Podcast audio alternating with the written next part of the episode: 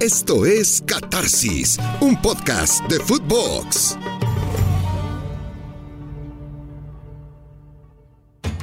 Catarsis, con el gustazo de saludarle, con eh, todo puesto para analizar el siguiente grupo mundialista.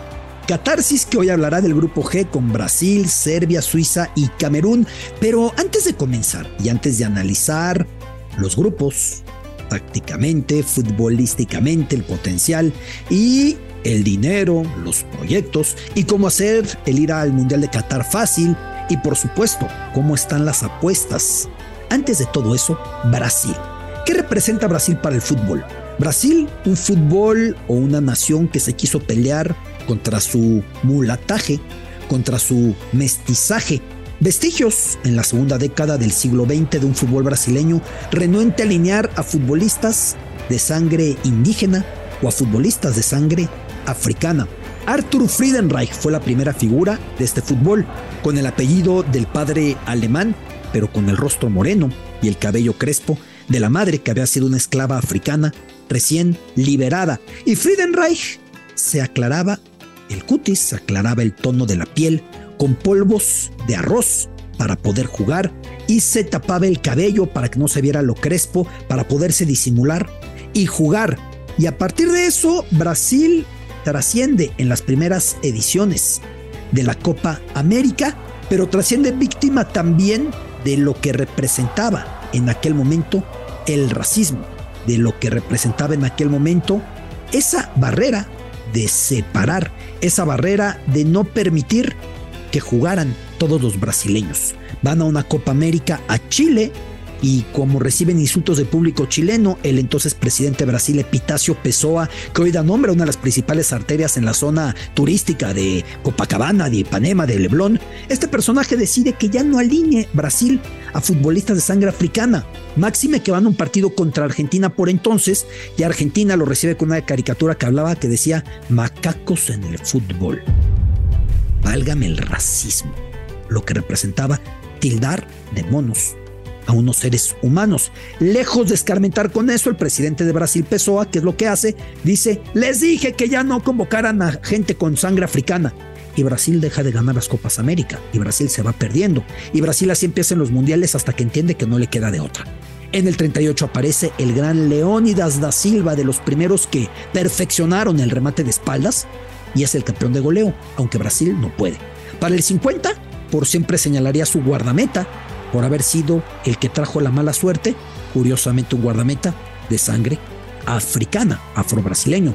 Para el 54 Brasil navegaba en la incomprensión, en la confusión, frente a Hungría, la tremenda trifulca que da pie a todo esto, aquel término de cámara húngara, ¿no? Cuando hay una bronca fue porque se dieron con todo húngaros y brasileños en el vestuario, en el camerín, eh, y entonces por eso quedó el término. Y entonces vino el Mundial del 58 y aparecía un joven dirigente llamado Joao Havelange. Había dicho que tenían que reformar esto, que tenían que ir con disciplina, que tenían que ir con valores deportivos. Y entre lo mucho oscuro que tuvo Havelange, podremos hacer enciclopedias al respecto, también tuvo mucho que ver con esta gestación de otro Brasil. Un Brasil que representara en la cancha lo que su sociedad exigía ser, diversa, variada mulata, con lo mejor, no de un mundo de dos, de tres mundos, de los indígenas brasileños, de los que llegaron de Europa, sobre todo de Portugal, aunque también muchos italianos, de los que llegaron de África, de puntos como Angola. Y entonces Brasil en el 58 empieza con Garrincha y Pelé en la banca. En cuanto entran a la cancha, la historia cambia para siempre. Desde entonces, Brasil vive en los jaloneos entre lo que es y lo que no puede llegar a ser. Tuvo instantes en los que coqueteó demasiado frustrado porque el yogo bonito no se traducía en la coronación, como en el Mundial 82, aquel hermoso Brasil de Zico, Dirceu, Sócrates, Falcao, Eder. Hubo momentos en los que Brasil ante esa frustración quiso jugar el europea y no funcionó Así fue el Mundial del 90 y terminaron sucumbiendo dirigidos por Lazzaroni, por aquella Argentina con un Maradona que apenas podía caminar y un Canilla que metía lo que le servían. Y Brasil se reinventó para el 94 y desde entonces una etapa de muy positivos resultados. Pero este Brasil representa de lleno el sueño de otro mandatario brasileño que con sus claroscuros soñaba con que el nuevo brasileiro tenía que nacer con un balón en las botas, sin importar su color. El mulataje que se disfruta en el bossa nova, que se disfruta en la samba, que se disfruta en las formas tan curvas, tan especiales y reconocibles de la arquitectura de Oscar Niemeyer, en el fútbol tiene su cara con ese uniforme verde amarela. Hoy en Catarsis, la selección de Brasil. Arrancamos. Las 32 estrellas de Qatar. Y en esta catarsis, en este episodio, analizamos el grupo G de la Copa del Mundo con Brasil, la selección de Serbia, esa que orillara a Portugal a la repesca, aunque finalmente los lusitanos se metieron, Suiza, esa que hiciera lo propio con Italia, que Italia ya no se levantó, y Camerún, que no tiene aparentemente su mejor generación, pero sigue generando futbolistas de relevancia. Brasil tuvo una etapa gloriosa. Mundial 94, campeona del mundo. Mundial 98, subcampeona. Mundial 2002, campeona del mundo. Y desde entonces, ¿quién iba a decir, queridísimo Rodolfo Landeros, que la verde amarela se iría rezagando? ¿Cómo estás, Rodo? Qué gusto saludarte, mi querido Beto. Un placer acompañarte en este espacio, en un grupo muy interesante. Eh, muchos dan eh, pues camino o vía libre para Brasil, yo no lo vería de tal forma, pero sí lo cierto es que Brasil en los últimos años se le ha complicado mucho la Copa del Mundo. Eh, Neymar, su figura más emblemática, creo que no ha tenido ese peso específico por el que eh, todo mundo espera, pero al final creo que para este, para este mundial, más allá de las individualidades que tiene bastantes y que tienen muchísimo talento, eh, juegan muy bien como equipo, los veo eh, defensivamente muy sólidos. Creo que sí lo pongo como uno de los tres contendientes a levantar la copa una vez más. Yo también lo tengo entre mis tres. Uno de los tres, mi máximo candidato, me da muchas dudas últimamente, que es Francia. Sí. Otro no pensé que se trepara, que es Argentina.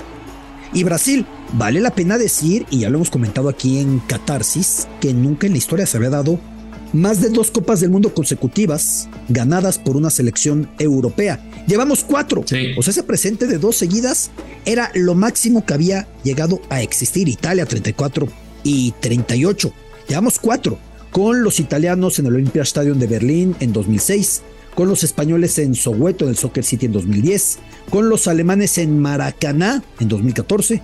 Con los franceses en Luzhniki en Moscú en 2018 ¿Es el momento de Sudamérica, Rodolfo Landeros? Yo creo que sí. Eh, así como tú, eh, tus tres candidatos son los mismos para, para, un servidor. Y Francia me ha dejado muchas dudas. Eh, no quiero marcar la Nations League como parámetro porque creo que muchos jugadores estaban pensando más en vacaciones, en el, en el largo periodo que fue justamente llegando a verano. Ya muchos jugadores mencionaban incluso que ya estaban hasta el copete y, por ello, pues no, no, no, no, no, no, no le entraron con todas las fuerzas. Pero anímicamente lo de Argentina a mí me parece eh, pues más que plausible. Creo que por primera vez van a llegar sin esa presión que generalmente los acompaña al albiceleste. Creo que Argentina, después de que ganara esa Copa América, después de que se les haya negado un título por 23 años, ellos querían que jugara el Mundial el día siguiente.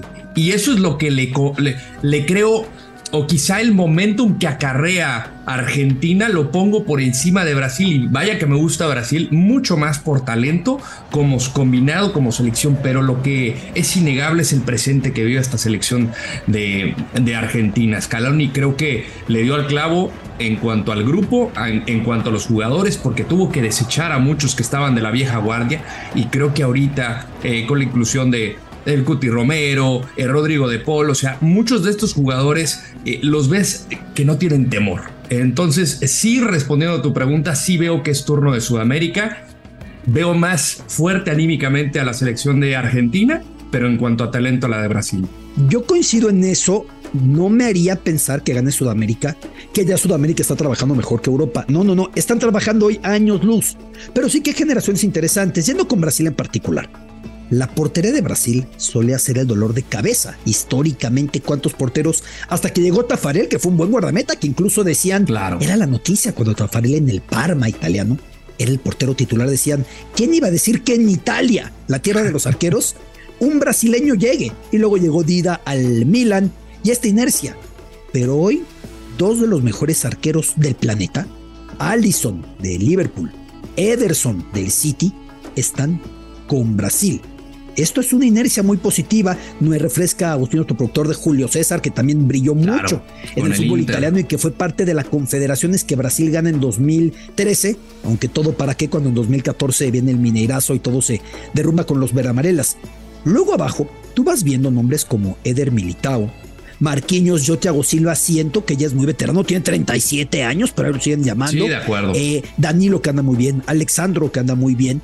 Yo veo abajo a Brasil muy sólido a diferencia de lo que le solía pasar a Rodolfo. Sí, vemos eh, un equipo que solamente recibió cinco goles en la eliminatoria. Es una de las eliminatorias más bravas en el mundo. Y la química que tienen Alexandro y Danilo al jugar en el mismo equipo, el mismo caso de Thiago Silva con Marquinhos y por ahí el buen momento de Militao, aunque de repente tiene sus deslices con el Real Madrid, eh, tú le agregas a Allison o a Ederson y tienes un seguro de vida en la portería.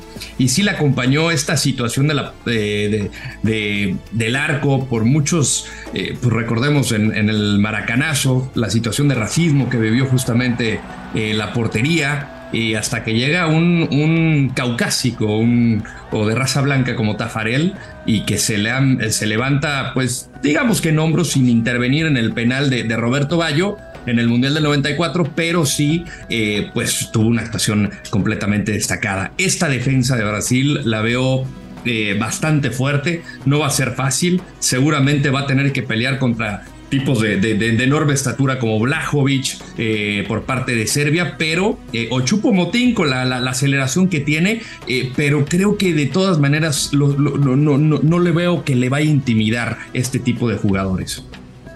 Y llegamos al medio campo de Brasil. Casemiro es el líder de este equipo, ¿no? Es un futbolista con una regularidad especial. Lo veo mejor en el arranque de esta temporada que en la anterior en la que el Madrid pudo ganar Europa y en los momentos puntuales anduvo bien pero no en su mejor instante. Junto a Casemiro, nombres como el de Freggi, que es un soberbio futbolista. Coutinho lo siguen convocando. Fabiño para mí es un número puesto, tendrá que estar ahí aportando muchísimo. Y ya después a ver cómo los acomoda, ¿no? Con Douglas Luis, con eh, Gerson tiene muchas alternativas para su dibujo Tite en la media cancha, Rodolfo. Sí, y la verdad, eh, con un estandarte de Casemiro como ese eslabón en el medio campo que no solamente tiene el sacrificio, la recuperación de pelota, tiene muy buena distribución. Hablamos de momentos, qué momento vive Casemiro, obviamente acompañado de dos maestros como Kroos y, y, el caso de Luca Modric en el Madrid, pero, o sea, tú te pones a rascarle por los costados y olvídate, Fabiño no es Liverpool sin Fabiño. El caso de, de Freggi eh, se habla mucho del mal momento que vive el, Manchester United, pero no deja de ser uno de los jugadores más imponentes en el medio campo. Y, pues yo creo que al final Chichi logró conformar una muy buena escuadra. Eh, y, se le acomodan los planetas. Sabemos la capacidad que tiene Brasil de exportar jugadores que juegan en las grandes ligas, que juegan en los mejores equipos del mundo, pero hay veces que sí tiene un cierto talón de Aquiles. Aquí no lo veo en el medio campo tampoco, Beto. Al ataque caben Neymar, Vinicius, Gabriel Jesús, caben los tres. Tite ha sido conservador en sus formaciones, Rodolfo. Mira, y yo no sé si, si se afianza en medio campo con cuatro bien paraditos y echar a correr a Vinicius con Neymar a un costado y Gabriel Jesús esperando. Por ahí Vinicius no termina iniciando, me parecería un sacrilegio viendo el desequilibrio que aporta en el Real Madrid, pero también Gabriel Jesús entró de maravilla en su, en su movimiento al Arsenal, ¿eh? Sí, y ya viene de marcar golazos con el Arsenal. El tema aquí yo creo que es donde va a ser un dolor de cabeza severo para Tite, porque tienes eh, obviamente a Lucas Paquetá, que me ha parecido de lo mejor también de la eliminatoria. Tienes a Rafinha, que arrancó encendido con el Fútbol Club Barcelona después de su gran temporada con Leicester City. Y luego, a ver, ¿a quién le metes? Porque Vinicius no fue un, titular indiscutible en la eliminatoria. un tal Firmino, ah, un tal Robert, un tal o Mateus Cuña o el mismo Rodrigo. Es que opciones tiene, pero de verdad a borbotones y hay que ver Rafinha cómo sigue su evolución ahora que está en el Barcelona, que en la pretemporada daba buenas señas, pero lo importante apenas empezó. Sí, no, aquí yo sí lo veo como el serio dolor de cabeza que tiene Tite eh, para poner a su once inicial. Incluso puede jugar con Neymar de, de, falso 9. O sea, puedes poner la velocidad de Vinicius, puedes poner, eh, o sea, opciones tiene. ¿Qué, ¿Dónde se sienten más cómodos los jugadores? Creo que ese diálogo del entrenador tiene que existir con los jugadores y pues lo que te da resultados, ¿no? Eh, a mí, insisto, me gusta mucho lo de Lucas Paquetá, pero también tienes que tomar en cuenta los momentos. Es un mundial atípico, vamos a ver cómo llegan en esta temporada, eh, a la mitad de la temporada, para, eh, para que pueda elegir a su once tipo. Es increíble cómo es el destino. Volvió a juntar cuatro años después, o cuatro y medio, por la diferencia que el mundial es prenavideño, a Brasil, a Serbia y a Suiza como en Rusia 2018.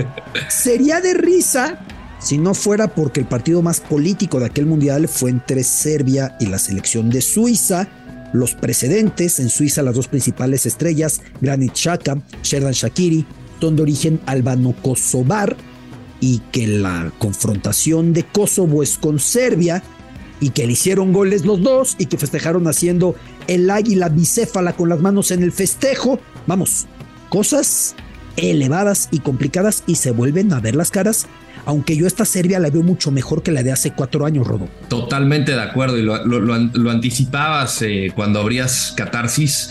Eh, es una selección que manda a Portugal al repechaje, que no es cosa menor. Creo que Portugal tiene una mejor selección, pero al final los resultados te dictan de que eh, tuvo mejor eliminatoria el conjunto de los serbios. A mí me gustan mucho las alternativas que tiene Filip Kostic cuando hacía la Bundesliga. Me ha encantado lo de Kostic pegado a la banda. Eh, tienes a Jovic, aunque no es titular. Tienes a Dusan Tadic, que es un jugador que, si bien juega como eje de ataque en el Ajax, lo pone más retrasado Stojkovic. Eh, y lo de, pues, a, mí Hablábamos del delantero de la Juventus, eh, que creo que tiene condiciones extraordinarias, un, un físico imponente, mide 1,90, eh, te puede, tiene velocidad, me tocó verlo ahorita en la pretemporada en, Las Vegas, la verdad que... Es de los que imponen eh, persona, ¿verdad? O sea, es una carrocería, sí, sí, sí, sí, sí, no, no, no. Y le ves, pues, le, ves el símil que dice, este cuate quiere salir a matar, ¿no? Entonces, pero no solamente lo ves como este tipo alto, fornido, tronco, tiene mucha movilidad. Entonces yo creo que ese va a ser la principal amenaza combinado al talento de Tadic en el frente. Ya un poquito más hacia atrás, ese es donde está mi, signo de interrogación con la selección de Stojkovic, pero, pero creo que va a ser, para mi gusto, la, eh, la segunda que, avanzar, que va a avanzar detrás de Brasil. Yo también veo a Serbia más fuerte que a Suiza por dar la referencia. Dragan Stojkovic fue una leyenda del fútbol serbio, del fútbol yugoslavo. La última vez que la selección nacional de Serbia, en su precedente con otro nombre, otra conformación, Yugoslavia, avanzó de los octavos de final. Él era la gran estrella en Italia 90. Desde entonces, ¿cuántos talentos no han tenido? Primero mantuvieron el nombre como Yugoslavia, aunque Yugoslavia solamente existía en ese nombre. Luego fueron Serbia y Montenegro. Luego solamente como Serbia. Y han pasado futbolistas por ahí como Peja Mijatovic, que era montenegrino, pero jugó para esa selección conjunta. Y ha habido constantemente Mate Jakesman, talentos y talentos y talentos. Pero el fútbol serbio sigue en deuda y no de ahora. Por algo les llamaban los brasileños de los Balcanes o destino, los encuentra con Brasil otra vez. Al estadio en Belgrado donde suelen jugar le llaman Maracaná, pero con K, porque siempre entendieron que esa saudade, esa nostalgia, ese juego bonito, iba más con ellos que lo que veían con sus hermanos eslavos que tienen otra manera de jugar, los rusos, los polacos, los eh, de la extinta Checoslovaquia, etc. Es una manera especial de expresión el fútbol serbio, pero muy para su dolor, el que más se desarrolló futbolísticamente desde que cayó Yugoslavia y se convirtió en siete pedazos, ha sido Croacia. Croacia que ya fue semifinalista en el 98, recién escindida, ya fue finalista en el 2018 y ahora Serbia con esa cuenta pendiente y con el propio Stojkovic, oye, que por cierto Stojkovic fue de los que terminó su carrera jugando en el fútbol japonés cuando fundaron la J-League, para que entendamos lo que era él, porque fue Gary Lineker, fue Mijael Laudrup, fueron grandes futbolistas. Y Stojkovic estuvo jugando en Nagoya, en aquel momento en Nagoya Grampus 8. Mitrovic es un gran futbolista, Gudeli, hijo de otro glorioso mediocampista, también es muy importante. Entonces, yo veo una generación serbia muy interesante. Eh, y contra Suiza va a ser un partido de muy alto voltaje. Suiza se sigue metiendo. Los penales fallados por Jorginho. Italia, todo el mundo estaba eufórico el año pasado con Italia, ¿no, Rodó? Sí, sí. se les perdió en el Perdieron un Pues partido. Nada más. Perdieron un partido y tuvieron fase perfecta en la eliminatoria junto con los suizos. Eh, por dos puntos fueron separados. En los enfrentamientos directos hubo empate, empate a cero, empate a uno. Eh, creo que de repente vemos una selección que se está, eh, yo creo que haciendo vieja con el tema de, de, de, de Shaka, de Shakiri. Jan Sommer sabemos que como portero pues va a ser una garantía, eh, pero creo que no tiene una clara figura. Ahorita lo de, lo de Shakiri en el fútbol de Estados Unidos no ha deslumbrado, creo que le puede llegar a pesar. Eh, en Boló me parece como uno de los jugadores que en el ataque podría ser pues de los jugadores incómodos, pero no lo podría poner como la gran figura de esta selección helvética. A mí me parece que el, conocimiento que tienen entre ellos, se conocen de la Bundesliga a la perfección, porque prácticamente todos juegan en la Bundesliga. Me tocó hacerles muchos partidos. Es una selección que juega bien al fútbol. Lo que no sé es qué tanto le va a pesar de que ya esté un poquito más, eh, más longeva algunos periodos de sus principales figuras eh, a la hora de enfrentarse a Brasil, a Camerún, que yo creo que es el, el eslabón más débil, y los propios, los propios serbios. Oye, hablamos de glorias del balón que ahora dirige, ¿no? Es cuando uno se da cuenta que ya cumplió muchos años, cuando los que vio jugar ya entrenan, ¿no? Claro. En el caso de los suizos, Murat Yakin, Suiza, se abrió a la multiculturalidad futbolística, se abrió a la diversidad futbolística, como decíamos la semana pasada de Bélgica con los hermanos Pensa, el caso de Suiza fue con los hermanos Yakin. Eh, Murat Yakin uno de ellos, Hakan Yakin, el mayor, Murat había brillado muchísimo en aquel equipo suizo y ahora es el entrenador luego de sus buenas, eh, eh, buenos desempeños dirigiendo en la liga suiza, sobre todo su último equipo en el Schlafhausen, ¿no? Y antes con el Sion. Eh, es una selección suiza que yo sigo pensando que está por detrás de la Serbia. Y así llegamos a Camerún. El equipo camerunés, otra vez con un exfutbolista, exmundialista, Rigobert Song, que yo me sorprendería mucho si Camerún se mete a la segunda ronda. Te lo digo sinceramente, Rodo. Sí, yo también. Y además, ¿qué tanto rodaje tiene, tiene Son? O sea, apenas tiene dos partidos en su haber. Una eliminatoria que la salvaron de último minuto eh, contra Argelia. Se meten a la clasificación, fueron los últimos en meterse por, por un. Parecía el partido. De la, de, es que la eliminatoria africana es durísima. Es brava. De esa última fase, parecía el más descargado un lado con lo que uno veía con esa Argelia de Riyad Mahrez.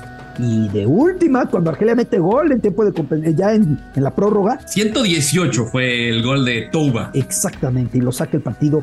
Camerún, que no tiene su mejor generación, pero sí nos invita a recordar sus actuaciones heroicas en el Mundial del 90, esa inauguración contra Argentina, el gol de François Mambillí contra Neri Pumpido, Posteriormente van avanzando con un Roger Milla que se enciende ya como abuelito y llegan a cuartos de final. Ese juego de Edgardo Codesal pitando, ¿no? Contra sí. la Inglaterra de David Platt y Gary Lineker, que de última Inglaterra se los logra sacar y ahí queda fuera Camerún. Un mundial después vuelve Roger Milla y ya nada más sirvió el mundial para que volviera a hacer gol Roger Milla, ya pasado de los 40 años que anota a, a Rusia, ¿no? Ya hablamos entonces del mundial de Estados Unidos 94. Y desde entonces la selección de Camerún ni siquiera avanza de la primera ronda. Y mira que hubo un tal Samuel Eto'o, y mira que hubo buenos futbolistas, Rodo. Yo siento que no tendrá cómo competirles. Claro, Mark Vivian Fo, que desgraciadamente perdió también tragedia. la vida, eh, pero cero puntos eh, ha sido el resultado de Camerún en las últimas Copas del Mundo. Eh, y creo que esta podría ser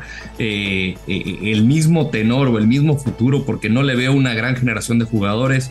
O sea, Chupo Motín sí lo veo como el referente de, del ataque, eh, pero de ahí en fuera, o sea, algunos jugadores de Major League Soccer como Nukuto Lo, que es un motor por el lado izquierdo, pero no es de los jugadores titulares. Eh, creo que sí es el eslabón más débil. Creo que te, da mucho el que se haya metido de último por las circunstancias, eh, pero en una de esas las Copas del Mundo es capaz de, de sorprendernos, ¿no? Igual y podría ser este extraño caso que no lo creo, pero sí creo que Song va a ser la, digamos, la cara joven de la Copa del Mundo. ¿Qué tanto te puede pesar la experiencia acá? Pues no la tiene. Sí, exactamente. Y viendo selecciones africanas de calidad, uno hubiera pensado antes en Argelia, o en Marruecos, o en Nigeria, que los cameruneses. Pero ahí están. Ahí está Camerún. A ver, Rodolfo Landeros. Dígame. ¿Quiénes avanzan y en qué orden de este grupo? Yo lo tengo a Brasil avanzando de primero, sí. eh, seguido de Serbia. Creo que Serbia sí la veo un, un escalón por encima de los suizos. Suiza terminará tercero y el último será para la, el combinado africano. ¿Y, tú, Beto? Yo lo veo igual que tú y es interesante porque el cruce es con el grupo H grupo al que iremos la próxima semana en Catarsis. Uruguay, está, complicado, se pueden volver a ver con Portugal. Se pueden volver a ver con Portugal, con el que, del que fueron la piedra en el zapato en pleno Lisboa en la eliminatoria, o con un Uruguay que uno pensaba que eran eh, Cavani y Suárez que de repente van volviendo a salir futbolistas. Vete a saber de qué piedras charrúas, que si Darwin, que si Valverde, Betancur, etcétera. Ya hablaremos de ese grupo la próxima semana. Rodolfo Landeros, es un privilegio siempre platicar contigo. Muchas gracias. Igualmente, querido hermano, te mando un gran abrazo y gracias por la invitación. Qatar Fácil, una colaboración de la Embajada de Qatar en México y Medio Tiempo aquí en Catarsis. Y Rodo Landeros con su gran técnica toca la pelota a un toque, yo sí debo de controlarla para tocarla a mi vez, para que aparezca mi querido Agustín Martínez y platicar de Qatar Fácil, el gran proyecto de medio tiempo que encabeza el propio Agustín y de la Embajada del Emirato de Qatar en México. Querido Agus, ¿cómo estás? Abrazote. ¿Cómo estás, Beto? ¿Cómo estás, Rodo? Un placer saludar. Por ahí también veo que el Mister. Muchas gracias por la invitación, mi querido Beto. Un honor, como siempre, estar contigo. El Mister en el círculo de espera para, con ese negocio redondo, entrar en cualquier momento del círculo de bateo a la cabina. A ver, querido Agus, ¿con qué nos vamos encontrando en Qatar Fácil? ¿Cómo vamos siendo la Copa del Mundo Fácil desde esta gran iniciativa del medio que encabezas, de medio tiempo y la Embajada de Qatar? Pues mira, hemos tenido bastantes invitados de, renombre, como ya lo hemos visto en este, en este programa tuyo, en este proyecto tuyo. Ha estado desde John de Luisa hasta el embajador de Qatar, eh, pasando por Alfonso Segbe de la Secretaría de Relaciones Exteriores. Y uno de los capítulos que más me ha gustado es justamente con el señor Belibor Milutinovich, con Bora ah, Milutinovich. eso me interesa. Oye, en Qatar falta solamente una estatua de Bora con los pelos al aire, solamente a su estilo van a decir que soy envidioso, que yo no tengo cabello. Pero solo falta eso, ¿eh? Le tienen un cariño y una devoción a Bora en Qatar Cuéntame qué te platicó el gran Belibor, Agus. Para que no tenga contexto, porque bueno, hay mucho niño que nos escucha. Borami Lutinovic fue un soberbio futbolista de la extinta Yugoslavia, serbio, que jugó en México en Pumas, dirigió a México en el Mundial 86, dirigió posteriormente a la selección de Estados Unidos en el 94, dirigió a la selección de Costa Rica antes en el 90, dirigió luego a Nigeria en el 98, tuvo otra etapa con México, vamos, un histórico, y llegó a China, al que ha sido su único mundial en 2002. Doy el contexto porque luego asumimos que saben de lo que hablamos y muchos dirán, ¿Bora qué? Bora es un símbolo del fútbol mundial y tiene alma medio mexicana, querido Agus. Perdón el preámbulo. No, hombre, eh, no, es, es, es, un personajazo. La verdad es que Bora es, un, es de esos personajes, como dices, no solo muy querido en el fútbol mexicano, eh, por cierto, declarado él eh, recalcitrante aficionado de los Pumas de la universidad. Eh, él lo dijo, ¿eh? No yo. Eh, él lo dice. Eh, es un ciudadano del mundo. te convino y lo citaste, ¿no? Te gustó y lo citaste. Claro, pues imagínate. Uno, uno que le va a los Pumas. Pero bueno, es un ciudadano del mundo, ¿no? Como se le conoce. Un tipo que ha recorrido el mundo gracias al, fútbol, gracias a, lo que ha podido aportar. Y hoy, pues como, como muchos ya saben y los que no, pues Bora vive en, en Qatar eh, yo me acuerdo que ya platicamos, Beto, que estuvimos también con Gabriel Salcedo, eh, parte también de este, esta academia que se llama Aspire Academy, en donde es un proyecto formativo y un proyecto en donde están impulsando el fútbol, pues Bora Milutinovic también está ahí. Nos cuenta muchísimas anécdotas que él ha tenido en, su vida en, en Qatar y sobre todo, como ya lo sabes, Beto, el propósito de Qatar Fácil es eh, dar tips, dar asesoría, pero sobre todo desmitificar las cosas que creemos pasan en Qatar, creemos que pueden suceder en Qatar ahora para el Mundial. Nos platica muchas anécdotas, pero sobre todo se expresa de manera eh, bastante, bastante cariñosa de la gente de Qatar. Eh, lo han recibido de manera espectacular ya desde hace muchísimos años y él dice que va a ser un mundial espectacular por sobre todo la diversidad cultural en un espacio tan pequeño y tan delimitado, ¿no? Él está muy consciente que va a ser un mundial quizás un poco complejo en el tema de la operación, pero está muy entusiasmado. Él hoy se manifiesta como también como un catarí más, como, como alguien que va a recibir a toda la gente en el mundial y le desea mucho éxito evidentemente a la selección mexicana él es, creo, de los pocos optimistas, Beto, donde él piensa que Gerardo Martino y el equipo de la selección mexicana van a ser un gran mundial. Que Bora iba a llevar a México al mundial también de Francia 98. Lo calificó Bora al equipo nacional y ya de últimas hay un, eh, un, relevo, entra Manuela Puente y termina yendo con Nigeria, que pareció una, una, generación dorada. Nigeria venía de ser medallista de oro en Atlanta 96, con Okocha, con Namunique, con Finidi, con Namokachi, pero con Nigeria. Taribo West. Con Taribo West, aquel defensor emblemático. Pero aquella Nigeria finalmente se queda orillada hasta la ronda de octavos de final. Noanco Canu había sido, me recuerda Agustín, mi productor, había sido la estrella en Atlanta 96 cuando Argentina y Brasil llevaban trabucos, pero terminó coronándose aquella selección eh, nigeriana. Eh, Agus, Bora muy metido en Qatar. De la vida catarí que te dice, él se siente como catarí, ella está instalado ahí.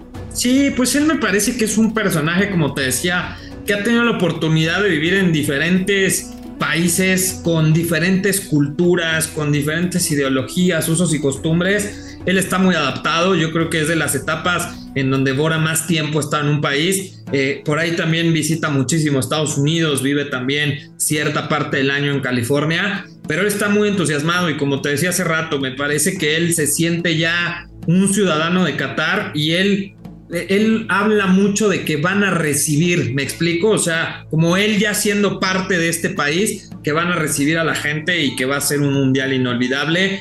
Y como te decía, me parece que lo importante y lo más relevante de Qatar Fácil es esto de, de, desmitificar muchísimas cuestiones, ¿no? Nos dice que el ciudadano catarí o los cataríes, pues sí tienen ciertos usos y costumbres, pero que no es tan alejado del mundo occidental, ¿no? Eh, que de pronto se exagera y que él lee en ciertos medios o ante la opinión pública que hay muchas cosas que están exageradas y fuera de lugar y fuera de contexto. Y un poquito de eso hablamos y eso es eh, lo que queremos invitar a, todo tu público de Catarsis, que, se metan a Qatar Fácil, pues justo para esto, para entender un poquito cómo es realmente la cultura catarí. Eh, yo platicaba con una persona que me decía, el que opine de Qatar es porque tuvo que estar en Qatar. O sea, es muy difícil tener una opinión desde fuera y quien mejor te puede la información es quien ya estuvo ahí en Qatar. Entonces, gente como tú, Beto, que ya estuvo y que sabe realmente las circunstancias reales y las cuestiones reales, es a la gente que debemos escuchar y debemos, digamos, de tomar en cuenta ese tipo de opiniones, ¿no? Muchísimas gracias, querido Agustín Martínez, con este gran proyecto de Qatar Fácil para seguirlo, medio tiempo, y la Embajada de Qatar, y para escuchar esta charla con Bora Milutinovic, que tiene que ser interesantísima, con todo y que Bora siempre termina con él, como era el yo respeto, ¿no? Cuando entrenaba la selección decían, porque de lo que lo criticaban, él decía, Bora respeta, yo respeto. Es un tipazo, es un personaje. Fue un, problema que nos contestara algo de la selección mexicana y dejar a Martino porque justo decía, yo respeto, no es mi proceso, no me gusta hablar de otros entrenadores, yo respeto. Muchísimas gracias, Beto. Un gusto. Un placer, Agus. Saludos a Agustín Martínez y Qatar Fácil. Y ahora sí, tocamos a donde está la caja registradora, donde está el negocio redondo, con la persona más capacitada en el medio deportivo, en medio de la industria eh, del deporte de México para hablar sobre esto, que es el mister Iván Pérez. ¿Cómo estás, Iván? Qué gusto. Negocio redondo en Catarsis. Hola, ¿cómo estás Alberto? Muchísimas gracias otra vez, muy, muy amable por la invitación. Y pues sí, es, es sin duda ya lo, ya lo platicabas, ¿no? Un grupo eh, especial, eh, el grupo G, Brasil, Serbia, Suiza, Camerún. Y para empezar la plática, probablemente haya varios sectores o varios grupos donde, bueno, haya selecciones donde ningún jugador eh, pues esté en el fútbol local, pero si hay un grupo en especial donde eh, prácticamente están conformados por los llamados futbolistas legionarios, es justamente este grupo. Por ejemplo, el caso de Brasil que solo tiene tres jugadores locales eh, recurrentemente, pese a ser la nación que más exporta futbolistas en todo el mundo. Em, el Observatorio de Fútbol que tiene base en Suiza, que es otro de los integrantes del grupo, eh, documentaba que eh, hay 1.219 futbolistas brasileños en el extranjero entre las principales ligas del mundo. 1.219. O sea, es que no todo es la Liga Premier o la Liga Española o la Liga MX que nos queda aquí a mano. Ligas de Georgia, en las ligas de Tailandia, en las ligas de donde usted me diga. Hay un brasileño. Es una cifra, es una migración. No, absoluta, absoluta. Eh, hay un dato, hace un par de, eh, hace un año, eh, para el Mister hice, a ver, ¿dónde es donde había más jugadores, en qué países? Y en todos los países de Europa hay al menos un jugador en una de las ligas. Además de que en el 90% de los países asiáticos hay al menos un futbolista en una de estas ligas. Este es el caso de Brasil, que por cierto vale más de mil millones de, dólares la, plantilla de, los brasileños. Em, es sin duda una de las tres más valiosas junto con, con Inglaterra, Francia y luego Brasil.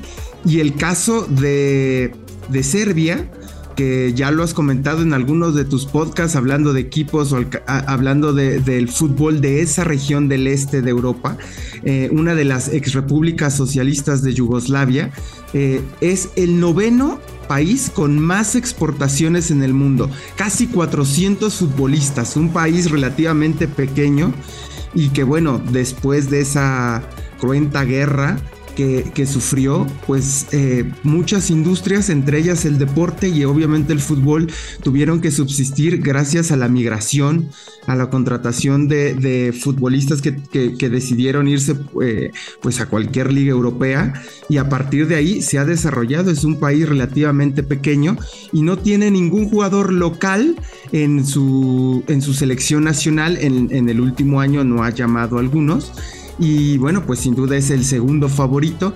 El caso de Suiza, quizá con una eh, un mejor contexto eh, eh, en los últimos años. Solo tiene tres jugadores que juegan en su liga local, pero ojo, ellos están en temas de desarrollo, inversión en tecnología, generación de talento, ciencia, trabajo en fuerzas básicas y bueno, sin duda la cercanía con Alemania ayuda al desarrollo porque bueno, tiene casi... Vital. Sí, brutal. Tiene al menos recurrentemente 12 jugadores que, eh, que están en, la Bundesliga o en algún equipo de la, de la Bundesliga 2.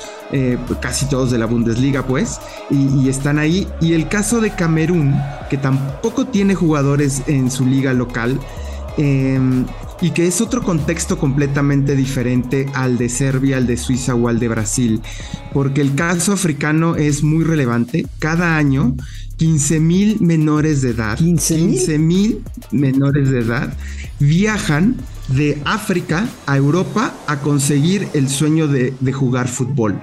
El 90% son estafados, son abandonados. Que es un problema. Eh, Hay por ahí un libro sensacional, Iván, que se llama Negriers do Fútbol. Sí. O eh, esclavistas del fútbol, negreros del fútbol, en el que tratan de que pues, no todos los que se llevan, ni siquiera la mayoría, terminan por llegar a algo. Se llevan a muchísima gente, a muchos incluso con extorsión a la aldea, diciendo, si nos dan mil dólares ahorita, mañana juegan el Real Madrid y toda la aldea pone lo que tiene y malvende lo que tiene para hacerlo posible.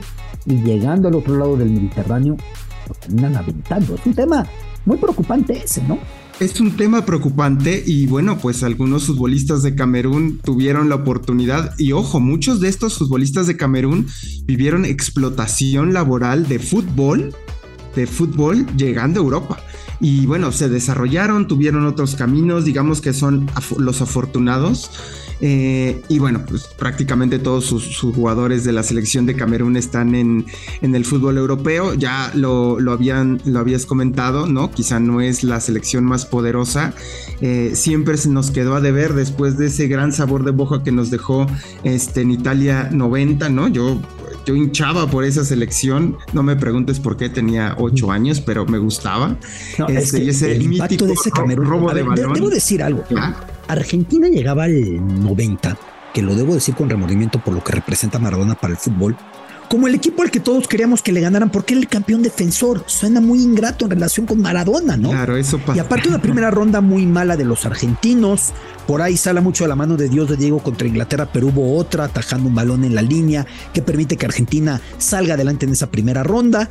Llegando a esa inauguración frente a Camerún, el fútbol africano, sobre todo el del África subsahariana, el del África negra, no estaba en el mapa. Habíamos visto a Marruecos muy bien en el 86, habíamos visto a Argelia muy bien en el 82, a Túnez ganar a México en el 78, pero del África subsahariana no teníamos gran noticia. La propia Camerún fue al Mundial 82, pero no para pensar en una sorpresa de este calibre.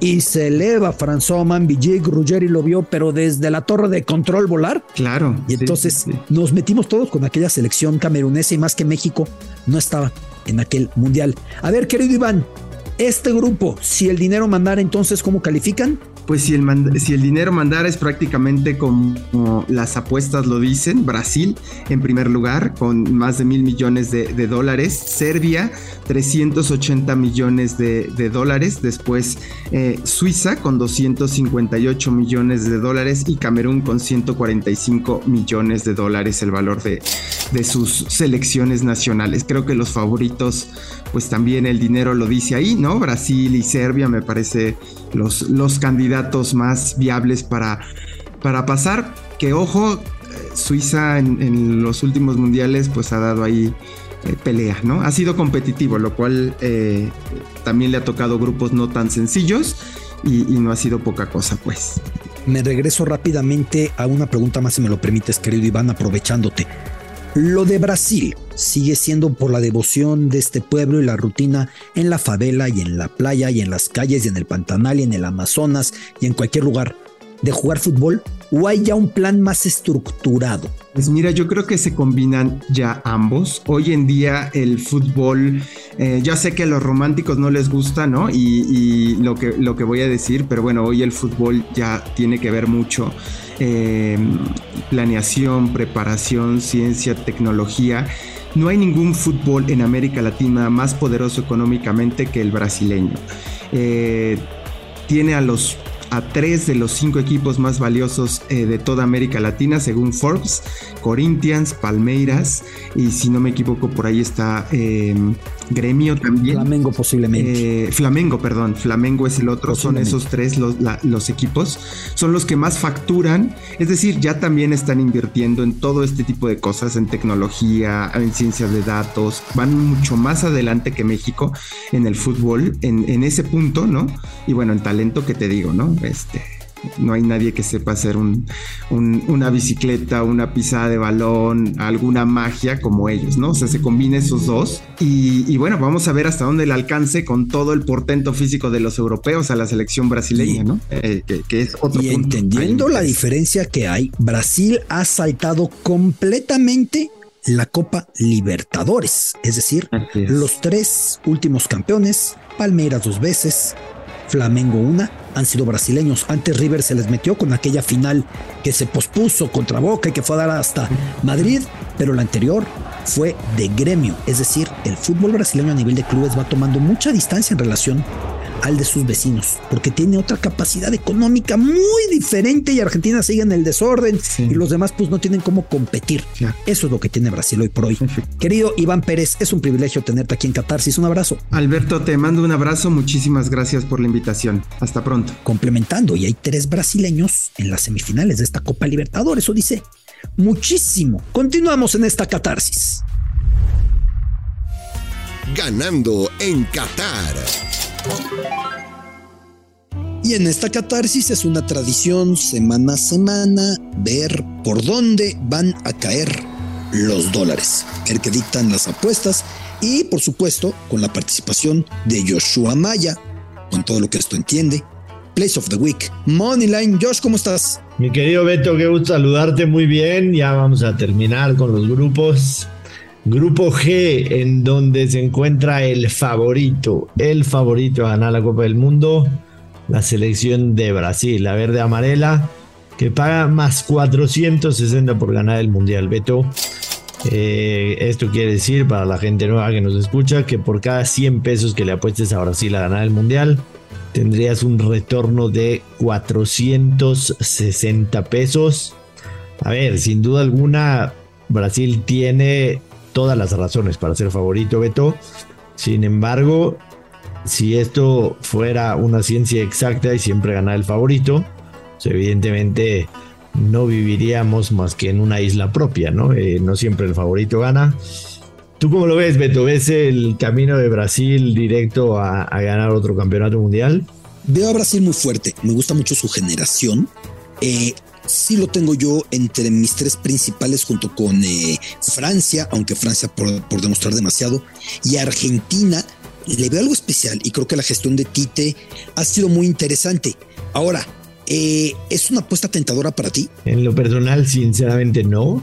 Eh, no te llama. Si lo vería en un más 600, quizá la tomaría. En un más 460, no le veo. Y no ha estado por ahí, no ha llegado a 600 en este lapso que van fluctuando. Ha estado siempre, siempre abajo. Porque Argentina cambió y ahí sí le pegaste. Argentina cambió ya, ya una diferencia de diciembre pasado al día de hoy, casi de, de, 400 de diferencia. Los móviles estaban en más 1100 y ahora están en más 1700.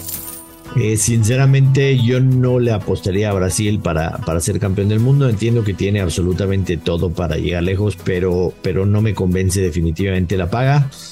Para completar el grupo, la selección de Suiza paga más 7.900. La selección de Serbia paga más 14.900, que es la misma cuota que tiene la selección mexicana, más 14.900. Y finalmente la selección de Camerún paga más 20.900. Ojo con esto, Beto. A ver. Te decía que Suiza paga más 7.900 y Serbia paga más 14.900. Es casi el doble. Sin embargo, sí.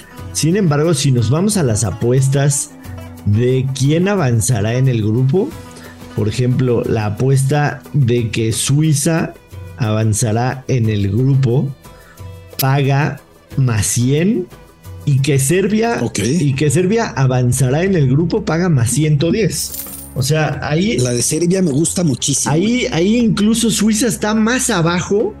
Incluso está más abajo que, que la selección de Serbia. O sea, paga, paga, paga menos la selección de, de, Suiza que la de Serbia. Y, y, la diferencia entre lo que pagan para ser campeones es, es, es, es, de la, es del doble. Entonces ahí no me cuadra. No sé qué están entendiendo los, las casas de apuestas pensando en que a lo mejor lo difícil para Suiza va a ser su fase de grupos y si avanzan fase de grupos se convierten en un equipo animador, digamos así, que podría dar algún tipo de sorpresa. No me cuadra. Y sobre lo que comentabas de Serbia, definitivamente me gusta a ese más 110 para que Serbia califique del, en el grupo G. Más 110 es prácticamente una paga de 1-1. La eliminatoria que tuvieron fue realmente fantástica y, es una selección llena de jugadores talentosos, así que para este grupo esa sería una de mis mejores apuestas. Y la segunda es que Brasil, Brasil va a este va a ganar el grupo que paga menos 228. Ojo con eso, Beto. Es de menos 228. Hay una apuesta que es si Brasil llegará a cuartos de final y paga. Parecida a la que ya tomaste con Bélgica, me parece. ¿Quién la habías tomado? Sí. Brasil que llega a cuartos de final paga menos 228. Entonces, si yo pongo literalmente en una bandeja que Brasil llega a cuartos de final o que Brasil gana su grupo, ¿cuál de las dos preferirías? Uy, que Brasil gana su grupo. Totalmente. Totalmente, yo, yo, yo tomaría esa que Brasil gana su grupo, me los dos. Porque además el cruce en octavos puede ser complicado. Uruguay. Puede ser Uruguay, está muy revuelto ese río, ¿eh? Puede ser Ghana, yo no. Portugal. Yo no gané, nada. Portugal apunta al uno, pero es un grupo muy revuelto, entonces me gusta mucho más la de que Brasil gana su grupo que la de cuartos de final. Estoy totalmente de acuerdo contigo y nada más si alguien no quiere arriesgarse con la de Brasil gana la Copa del Mundo en más 460. La opción de que Brasil llega a semifinales, a semifinales paga más 136.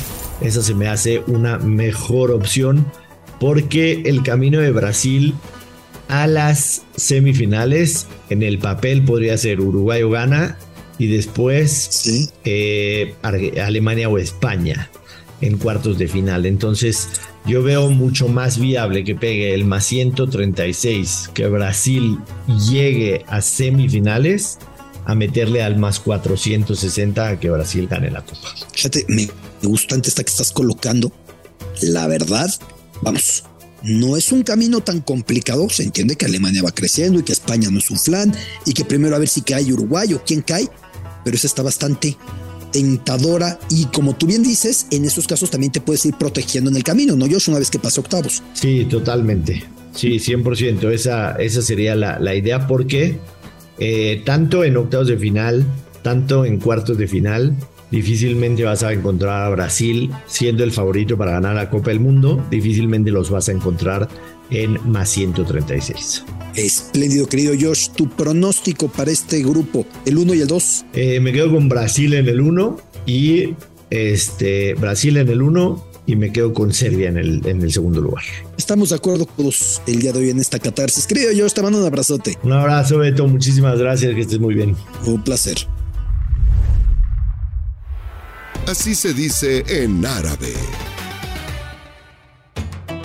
Y nos despedimos en esta emisión de Catarsis en Footbox. Pero antes, clasecita de árabe, ¿no? Para que lleguemos bien armados a tierras mundialistas. Yo quiero Ana Arid.